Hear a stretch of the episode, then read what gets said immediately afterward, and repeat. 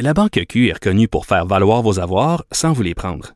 Mais quand vous pensez à votre premier compte bancaire, tu sais, dans le temps à l'école, vous faisiez vos dépôts avec vos scènes dans la petite enveloppe.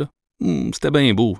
Mais avec le temps, à ce compte-là vous a coûté des milliers de dollars en frais, puis vous ne faites pas une scène d'intérêt. Avec la Banque Q, vous obtenez des intérêts élevés et aucun frais sur vos services bancaires courants. Autrement dit, ça fait pas mal plus de scènes dans votre enveloppe, ça. Banque Q. Faites valoir vos avoirs. Visitez banqueq.ca pour en savoir plus. Cube Radio. Cube Radio. En direct à LCN. Comme on le fait tous les soirs, on retrouve Mario Dumont dans son studio de Cube Radio. Mario, cette éclosion du côté de Québec, en fait, qui est devenue euh, maintenant véritablement le- l'épicentre au Québec là, de, de, de la COVID-19. Karaoké, une soirée lourde de conséquences. Ouais. Ah oui, la, soirée elle-même, si on pense au nombre de personnes totales qui étaient dans le bar, on parle d'une centaine, peut-être un peu plus, puis il y en a 40. Probablement qu'on est parti avec un qui était porteur de la maladie, puis on est ressorti avec 40, peut-être même quelques-uns de plus. Le taux, euh, le taux, ils ont appelé ça le taux d'attaque. Aujourd'hui, les gens de la santé publique, nous le taux d'infection est incroyablement élevé. Puis là, ben, de ça, il y en a qui l'ont donné à d'autres, à leurs enfants à l'école, etc. Donc, on voit les conséquences. En même temps, c'est un avertissement parce que il y, a- il y a du positif aussi de ça. Euh, Monsieur Girard de la santé publique disait il y a de ces gens-là sortis du, du bar karaoké qui, dans les jours suivants, sont allés dans d'autres bars. Et dans ces autres bars-là, il semble pas y avoir eu de, de contagion. Il semble pas y avoir eu de transmission de la maladie. Donc, ça veut dire que lorsqu'on prend les mesures, lorsqu'on met en place des bonnes mesures, même une personne porteuse de la maladie, ben, elle rentre avec sa maladie, elle ressort la ma- avec sa maladie, mais elle l'a pas donné à personne. Là.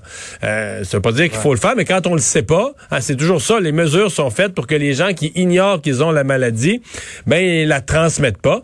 Donc, il y a... euh, Et ceux qui l'ont, Mario, devraient à tout le moins collaborer ah, ben avec oui. les, euh, Puis, puis il y a les eu, services ouais. de santé. Puis le docteur disait à quelques-uns qui, euh, qui ont, même sachant qu'ils avaient la maladie, ont continué à niaiser. Ça, ça devrait être sanctionné sévèrement. Ça étant dit, euh, je pense qu'on a parlé, les gens disaient faudrait fermer tous les bars. Moi, je suis pas de cette école-là. Je pense que on peut pas faire payer l'ensemble des commerces du Québec pour un ou quelques-uns qui ont mal fait les choses. Peut-être qu'ils seront surveillés euh, de plus près, qu'on va faire appliquer les règles.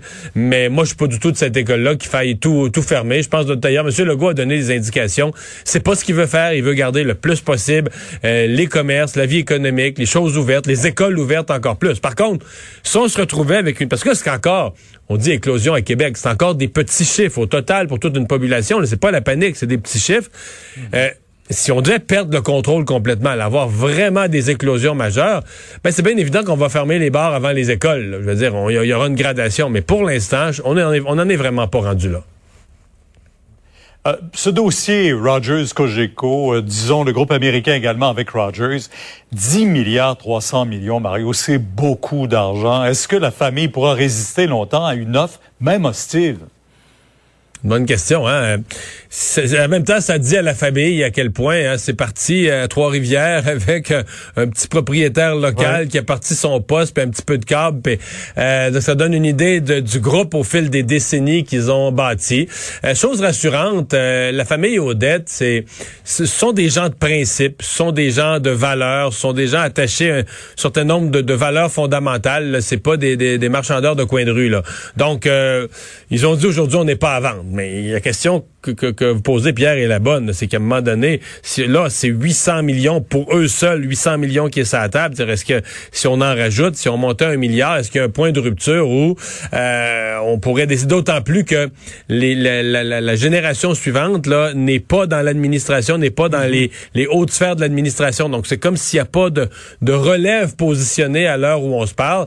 Alors, ça- en tout cas, c'est assez pour avoir inquiété M. Legault aujourd'hui. On l'a bien senti parce que lui, son, son discours sur le nationalisme économique puis les sièges sociaux, là, il y a eu des problèmes avec Bombardier, le Cirque du Soleil, euh, pas Cogeco. C'est sûr que M. Legault se dit, hey, pas Cogeco, on peut pas toucher à ça. là.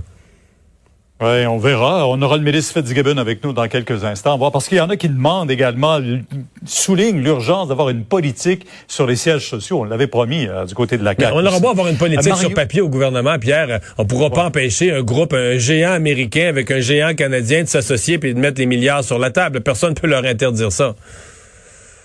Avez-vous été surpris euh, du choix de Richard Martel comme nouveau lieutenant d'Erin O'Toole? Un peu. Un peu. Euh, évidemment, c'est lui qui avait, c'est le seul euh, député québécois qui avait formellement appuyé M. O'Toole. Donc, on comprend qu'on récompense cette loyauté, là, celui qui l'a appuyé. Mais je trouve que c'est un gros risque, euh, d'ailleurs, parce que c'est pas de mettre Richard Martel dans cette fonction, c'est de tasser Alain Reyes. Et Alain Reyes, là, c'est à peu près l'unanimité des gens qui disent qu'il avait été un porte-parole crédible, il avait bien passé le message conservateur, mais encore plus, il avait été un organisateur hors pair pour préparer le parti la brochette de candidats à la dernière élection. Alors, Richard Martel, il est bon. Euh, il a même, je dirais, il a, il a surperformé dans tout ce qu'il a fait depuis qu'il est en politique. Il a surpris tout le monde. Sauf que cette fois-ci, il a la barre haute. Là. Quand on va te comparer avec celui qui était là avant, je trouve que on met la barre haute pour M. Martel. Et moi, je trouve que là-dessus, Aaron O'Toole a pris un risque. J'ai de la misère à être d'accord avec sa décision. Merci, Mario. On vous écoute demain dès 10h sur LCA. Au revoir. Au revoir.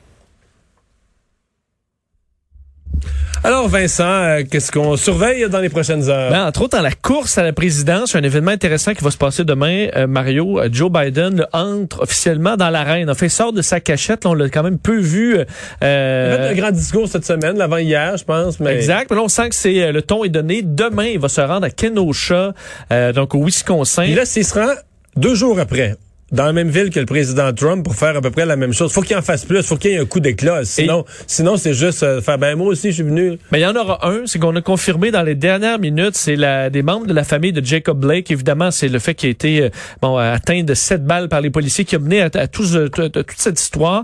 la famille a confirmé que Joe Biden allait les rencontrer avec sa femme Jill demain. On sait que Trump avait finalement refusé d'y aller parce qu'on demandait à ce qu'un avocat soit présent. Bon, alors on avait, on s'était pas entendu. Là, avec Joe Biden, on s'est entendu. Alors évidemment, il y aura une rencontre avec la famille. Ce sera énormément couvert et va rencontrer ensuite des membres de la communauté dans le but de soigner, dit-il, euh, les, les plaies de, cette communauté. Alors, ce sera intéressant de voir sa visite demain là-bas, alors que Trump visitait entre autres des gens des forces policières, des, euh, des entrepreneurs qui avaient été affectés par tout ça. Ben, Joe Biden aura un ton différent. Alors, à suivre demain, mais on sent que les élections approchent. Merci Vincent. Merci à vous d'avoir été avec nous au cours de ces deux heures. On se retrouve demain, 15h30.